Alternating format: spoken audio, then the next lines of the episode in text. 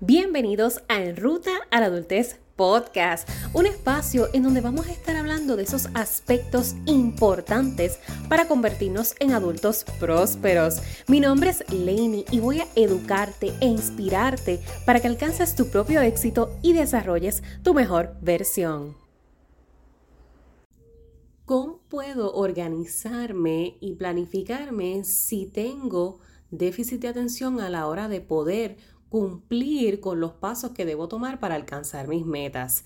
Ese es el tema que voy a estar tocando en este episodio, pero antes de adentrarnos al tema oficial, definitivamente quiero compartir contigo que eres parte de la tribu del podcast de que ayer estuve viendo las estadísticas del resumen que envía la plataforma de Spotify con relación a los resultados del año, el rendimiento del podcast durante el, año 2022 y definitivamente para mi sorpresa, en ruta a la adultez podcast está entre el 10% de los podcasts más escuchados a nivel mundial en la categoría de educación. Así que estoy sumamente emocionada, sumamente contenta y agradecida contigo que eres parte de la tribu oyente de este podcast, que compartes los episodios, que me escribes a través de las redes sociales tu retroalimentación, que me envías esos mensajitos para solicitarme temas, que me dejas saber qué te gusta, qué no te ha gustado. Definitivamente gracias, gracias por ser, gracias por permanecer, por estar, por compartir este contenido, por encontrarle sentido de alguna forma u otra, por, por hacerlo parte de ti, de tu vida, de tu rutina diaria, escuchar el podcast, de tu rutina semanal. Eh, es, es maravilloso, de verdad que estoy bien contenta y bien agradecida por, por el apoyo con, con, esta plataforma y con el mensaje, con los temas que tocamos, porque la ruta a la adultez es mucho más que simplemente graduarse de la escuela, seleccionar una carrera y comenzar a trabajar en un empleo y ganar dinero. La ruta a la adultez conlleva mucha toma de decisiones constantes sobre diversos temas, sobre muchísimas problemáticas y situaciones que atravesamos en esto de convertirnos en adultos. Y aquí trato de alguna forma u otra poder englobar todos esos temas que son importantes para nosotros en esta ruta a la adultez. Así que habiendo dicho esto, y ahora sí que sí, celebrando esa estadística de 2022 en lo que ha sido Spotify, todavía no he verificado qué tal nos va en, en la plataforma de Apple Podcast, porque la, para la gran mayoría de la audiencia nos escucha a través de Apple Podcast. Así que voy a ir por allá Déjame tu reseña, si eres de los que me escuchas por Apple Podcast, déjame tu reseña en este episodio y déjame saber que eres de la, del team Apple Podcast para yo poder saber. Y ahora sí que sí, vamos a lo que vinimos. Hablemos de esto del déficit de atención y quiero hacer este disclaimer, vamos a hacer este disclosure antes de comenzar. Eh, la realidad es que por más que sea parte del, del, equipo de profesionales en formación dentro del campo de la salud mental, muy responsablemente de mi parte, tengo que dejarles saber que no porque toquemos este tema estoy adentrándome a especificadores de los criterios diagnósticos de lo que sería un trastorno de déficit de atención con hiperactividad o impulsividad, no vamos a estar hablando de eso porque aquí no venimos a diagnosticar a nadie ni a hacer ningún tipo de impresión diagnóstica porque el déficit de atención como tal, el concepto, nos puede aplicar a todos y todas, independientemente hayamos sido evaluados a nivel psicológico o no, porque es conductual. Esto es algo muy conductual, así que lo voy a hablar desde esa perspectiva conductual y cómo eso nos puede impactar a la hora de establecer un plan para alcanzar nuestras metas, en el plan de acción. No obstante, si tú que me escuchas has sentido que de momento tienes unas conductas que no te están beneficiando con relación a esto de la persistencia, la inatención, el compromiso, la dificultad de mantener concentración, te ha afectado en, el, el, ámbito profesional, te afecta en el ámbito relacional con tus amistades, pareja, familias, te afecta en el trabajo, te afecta en la escuela, en la universidad. Si tú has encontrado que esto es un factor que está eh, te está limitando de alguna manera en alguno de estos escenarios, sí, definitivamente eh, mi sugerencia es que puedas asistir a realizarte una evaluación psicológica para que ahí entonces sí se pueda evaluar todo tu historial. Para nosotros poder hacer este tipo de impresiones hay que tomar en consideración todos los componentes influyentes en que se esté dando esta conducta. Historial médico, historial psicosocial, historial familiar, etcétera, etcétera, etcétera. Así que ahora sí, habiendo dicho eso, quiero entonces explicarte cómo tú pudieses entonces trabajar a la hora de que se presente esta inatención, esta dificultad para mantener la concentración que como les decía nos puede afectar a todos y todas, independientemente de nuestras circunstancias. Y sé que puede llegar a ser bien frustrante, bien desesperante, porque a mí me ha sucedido muchas veces, muchas veces. Y en mi caso en particular, es también por elemento de cierta impulsividad. Yo le llamo que soy creativa compulsiva porque soy constantemente creadora. Mi mente constantemente está diseñando cosas y está pensando una cosa sobre otra. Y ese sobrepensar me crea, me genera cierta parálisis en momentos porque me encuentro a veces en estados en donde tengo tantas cosas en la mente que no sé por dónde comenzar y eso lo único que provoca es un bloqueo automático, porque no sé ni por dónde entonces voy, ni para adelante ni para atrás, pero lo quiero hacer todo, pero no puedo hacerlo todo a la misma vez, pero entonces ¿cómo lo hago? Si no puedo hacerlo todo a la vez, ¿qué hago primero? ¿Qué hago después? Y ahí se chavó todo. Se chavó Como decimos en Puerto Rico, se chavó todo porque me, me tranco, me tranco. Así que ¿Qué es lo que puedo hacer en ese momento? En vez de permitir que esa circunstancia me abrume por completo, número uno, tengo que validar mi sentimiento, tengo que validar mi emoción.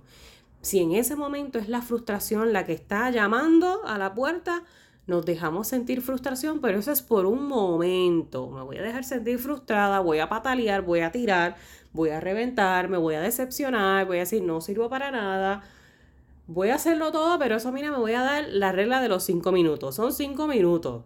Después de los cinco minutos del desahogo, ok, ahora sí.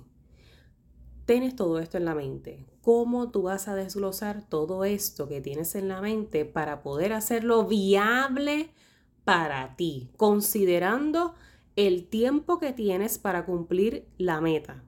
considerando los recursos que tienes para cumplir la meta. ¿Qué necesitas que no tienes y que puede ser accesible para que puedas cumplir la meta? Una vez yo reconozco esos elementos, entonces busco un papel. Este es el tip número uno, diría yo, el tip número uno oficial. Escribir. La gente subestima la destreza de la escritura. Cuando tú escribes, eso es una destreza visomotora en donde no solamente estás trabajando el nivel ocupacional, entiendas el movimiento de la mano y la destreza del ojo, a la misma vez que escribes ver, eso ese conjunto crea un impacto grande en nuestro cerebro, porque estoy no solo, eh, imagínate que tú estás como que construyendo un muñequito en plasticina. Y la plasticina, ustedes saben que es como pegajosa, pero que si tú no la pegas bien, pues automáticamente como que se va a ir cayendo una bolita y se le va a caer el brazo y se le van a caer las piernitas porque es débil, no, no es una consistencia lo suficientemente fuerte, sino lo, lo, lo apegas bien. Pues es básicamente lo mismo. Imagínate que tú en tu mente solamente estás pensando y pensando y pensando y pensando y pensando en todo lo que tienes que hacer, pero no tienes nada que ayude a compactar esos pensamientos y poder organizar. Pues nosotros necesitamos esas destrezas extra para compactar nuestros pensamientos, para estructurarlos y organizarlos. Y escribirlos es la mejor forma del desglosar. Ok, ¿Qué tienes que hacer para hoy, Lainey? Vamos a escribir en el papel el famoso to-do list. Eso es un big yes. Sacamos papel, to-do list. ¿Qué tengo que hacer hoy? Pues mira, hoy tienes que entregar un proyecto. Tienes que llamar para hacer la cita médica. Tienes que Vestirte para salir a cenar. Digamos que esos son los tres ejemplos de los eventos para hoy. Pues si yo sé que tengo que hacer un proyecto, saber que tengo que hacer un proyecto no me es suficiente. Ok, pues voy a escribir número uno, hacer el proyecto. Me hago las preguntas pertinentes. ¿Cuánto tiempo te va a tomar realizar este proyecto, Lainey? Siendo realista contigo, con los, eh, con los recursos que tienes para hacerlo hoy y el tiempo que tienes disponible para hacerlo.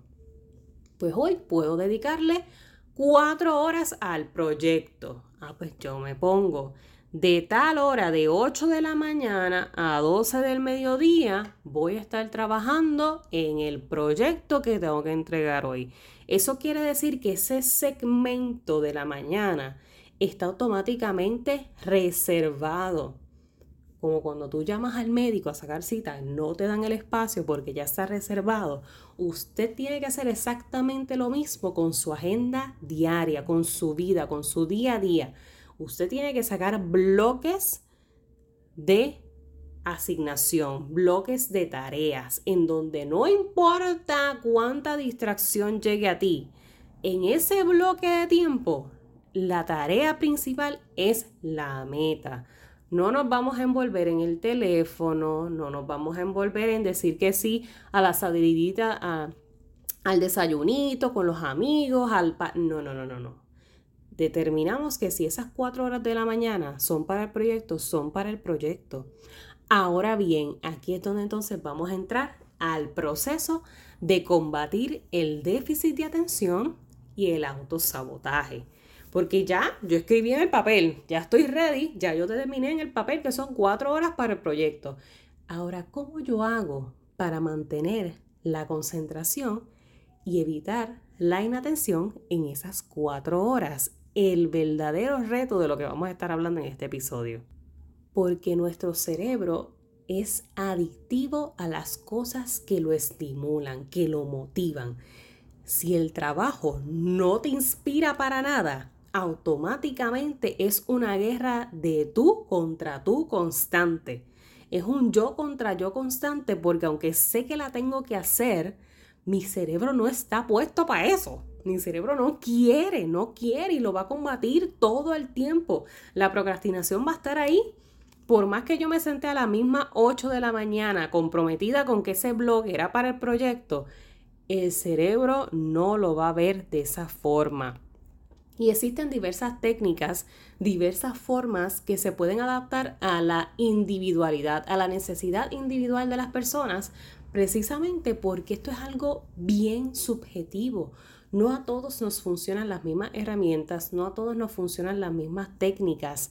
Hay veces que uno tiene que probar una, soltar otra, complementarla con alguna otra para que sea funcional particularmente cuando es un tiempo tan prolongado de una tarea, estamos hablando de cuatro horas.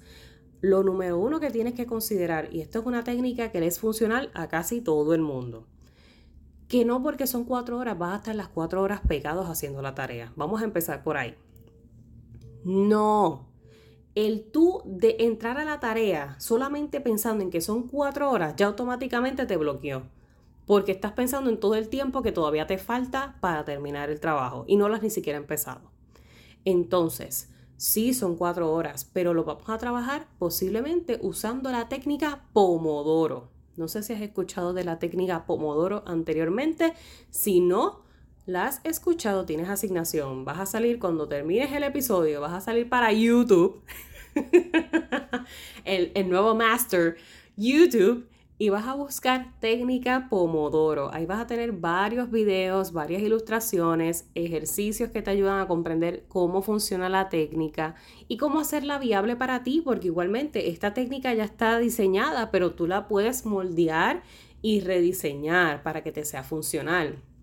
Pomodoro lo que propone es que mantengas un nivel de concentración fijo en la tarea por por lo menos 25 a 30 minutos.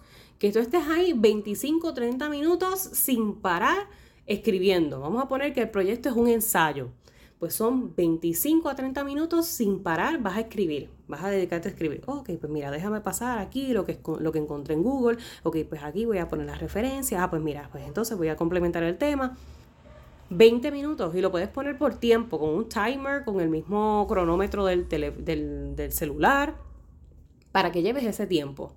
Y una vez culminan esos, esos 25 o 30 minutos, pausamos. Porque es importante esa pausa por lo que te mencionaba, que nuestro cerebro es, es, un, es un fuerte en este, en este momento y él lo quiere batallar todo, pero hay que hacer ese intercambio con él, llevar como que esa, esa fiesta en paz con él. Y en ese interludio de 5, máximo 10 minutos de pausa que le vas a dar, le vas a dar lo que él quiere.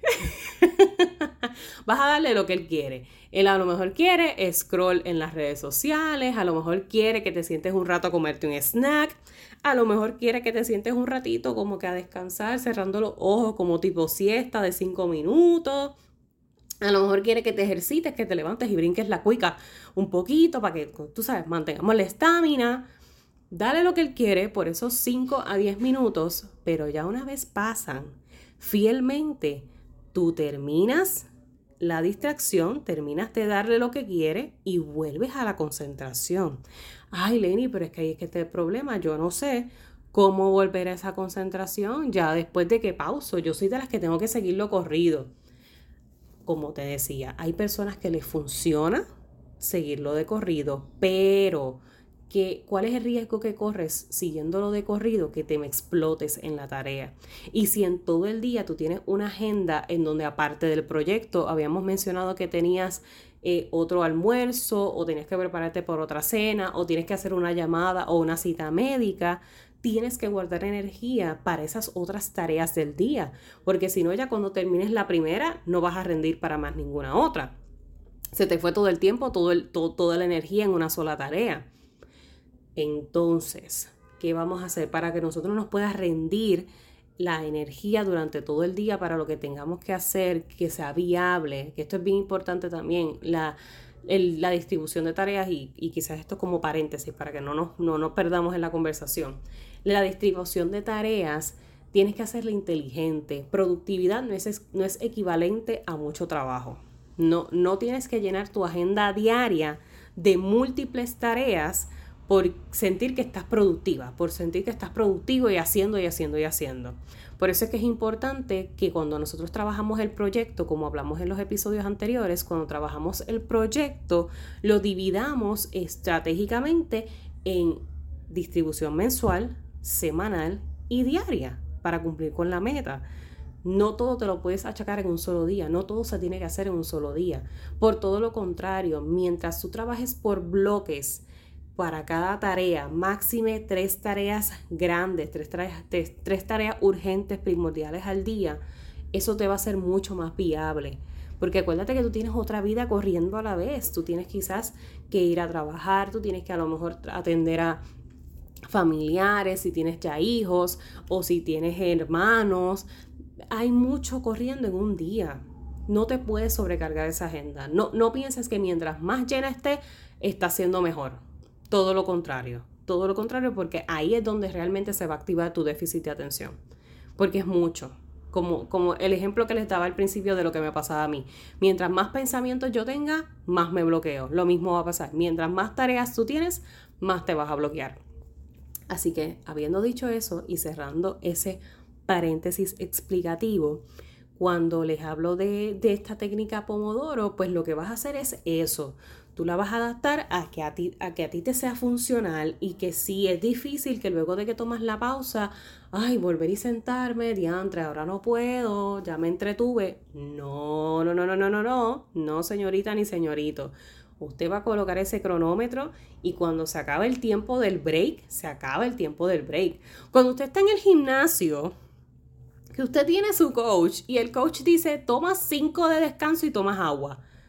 Cuando se acaban los cinco, el coach no dice, ay, no está bien, quédate ahí como cinco más porque todavía. No, no, no, es que se acabó. Es que tienes que volver y retomar la rutina. Lo mismo pasa con la vida. Se acabó el break. Retomamos la rutina, retomamos la asignación, el proyecto. Tenemos que redactar este ensayo. Tienes que terminar de escribirlo en cuatro horas. Te propusiste que a las 12 del mediodía va a estar terminado. No. Luego de que se termine ese tiempo, usted regresa. Ahí es donde la disciplina nos tiene que tocar la puerta fuertemente. Aunque nosotros no queramos, retomamos y te vas a volver a sentar y puedes que hacer, puedes poner también música instrumental de fondo, puedes eh, tener algún tipo de fuente, algo que, que suene, que hay muchas personas que conectan con el sonido de las fuentes, del agua correr, o lo puedes también poner en sonido en el, en, el teléfono, en Spotify, en las mismas aplicaciones, buscar algún tipo de YouTube, algún video que te ayude a tener como una concentración de fondo que sea sutil, ¿verdad? Neutral, que no sea algo que te distraiga del todo, pero que te mantenga conectado en el presente. A veces necesitamos buscar algo que nos ancle. Hay personas que les funciona también poder anclar con una bolita, apretando una bolita de goma, de estas bolitas de stress. Hay gente que le funciona apretar la bolita mientras se concentran escribiendo. Hay otras personas que les funciona jugar también con plasticina o el famoso slime ahora para conectar en el presente y seguir manteniendo entonces la atención en el proyecto. Busca tu ancla. Ese sería el tip número dos. Para que tú puedas retomar la atención, busca tu ancla que te ayude a, ok, se acabó ya entonces el momento de pari, ya le di al cerebro lo que quería, déjame volver y retomar. Y esa con la técnica Pomodoro lo vas a hacer repetitivo, así constante. Concentración, por 25 a 30 minutos, break de 5 a 10 minutos y así sucesivamente y así sucesivamente. Y esto te ayuda a tener ese contrato y esa balanza con el cerebro. Me, me, vas a funcionar porque me tienes que ayudar a concentrarme, pero tranquilo que yo te voy a dar lo tuyo. En 20 minutos cogemos un break. Y es como tener esa, esa ilusión que nos creamos a nosotros mismos de que no está, tan, no está siendo un proyecto tan largo. Esto no me va a tomar la vida entera terminarlo. Ay, son 20 minutos, ok, 20 minutos y me voy a premiar porque voy a darle al cerebro lo que quiere. Y después retomo, está bien, voy a retomar, pero estamos, estamos ready porque son 25 a 30 minutos que voy a estar pegada y luego puedo tomarme un descanso. Es mucho más viable verlo así que sentir que me senté a las 8 de la mañana y que a las 12 del mediodía es que me voy a parar de la silla cuando termine. Créeme, créeme, está bien difícil. Habrá quienes lo puedan lograr así, pero está bien difícil. Bien difícil. Quienes trabajan a lo mejor en oficinas, en, en, en lo que son las áreas en donde trabajas sentado, tienen que haberlo sentido ya a ti te dan la tarea de la mañana o la de y la media mañana y, y ya a, las dos horas necesitas el famoso coffee break, necesitas el tiempo de pararte, necesitas el tiempo de estirarte, porque no la, la, la tensión sostenida prolongada es bien complicada, porque ahí el autosabotaje hace knock knock, la procrastinación nos hace knock knock en la puerta también, y si los dejamos entrar a capacidad, olvídate que ahí nos quedamos en el estatus de bloqueo, de estancamiento, de frustración, de, autosabotaje, de incapacidad, de que no soy suficiente, de que yo no sirvo, a mí nada me sale bien, yo no puedo hacer nada, etcétera, etcétera, etcétera. Y en, esa, en ese diálogo contigo lo único que estás haciendo es denigrarte, minimizarte. Y si eres capaz, si tienes la capacidad, si tienes la habilidad, necesitas jugar para tu equipo. Juega para ti. Descubre qué es lo que te es funcional, qué no te es funcional, qué cosas ya trataste y no te, no, no te aportan nada, soltarlas. ¿Qué cosas no has intentado por miedo? Pues incorporarlas. Y así sucesivamente. Esa es una manera de que tú puedas ir combatiendo lo que es el déficit de atención, que es nada más y nada menos eso mismo, la complejidad de poder mantener la atención. La complejidad de poder sostener la atención por mucho tiempo, porque es que nuestro cerebro trabaja así, por estímulos. Esto es una maquinaria bien complicada, la que cargamos en la cabeza. Es bien complicada y necesita de todo un poco. Y tú tienes que jugar ahí a tu favor, constante, midiendo qué me funciona, qué no me funciona, viable, teniendo una agenda bien distribuida, no cargándote o sobrecargándote de tareas complicadas, Por eso te mencionaba al principio cuáles son los tres puntos más importantes que vas a considerar. Dentro de ellos, el tiempo que te va a tomar la tarea. Eso a ti te ayuda a determinar si es viable que yo la pueda hacer hoy o si es viable que la tengo que distribuir en tres días o cinco días, porque si es algo muy largo, y nosotros a veces también tenemos ese mal de dejarlo todo para lo último, de por la misma dejar que entre la procrastinación y tome protagónico, lo único que provoca es que todo, ese, todo eso se te acumule para un solo día y en efecto ese mismo día lo que hace es, crearte un burnout. Vas a explotar porque es demasiado.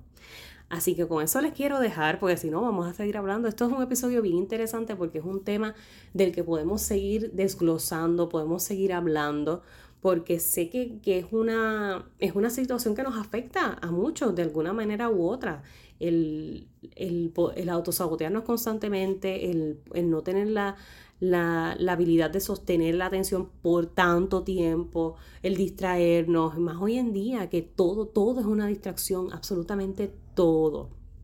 Así que espero que esto les haya servido, que esta información les haya dado un poquito de luz a la hora de, planificar esto de lo que va a ser ese 2023, de organizar esas, esas ideas, esas tareas diarias, distribuirlas equitativamente, con estrategia también que jueguen a nuestro favor. Acuérdate jugar siempre para tu equipo.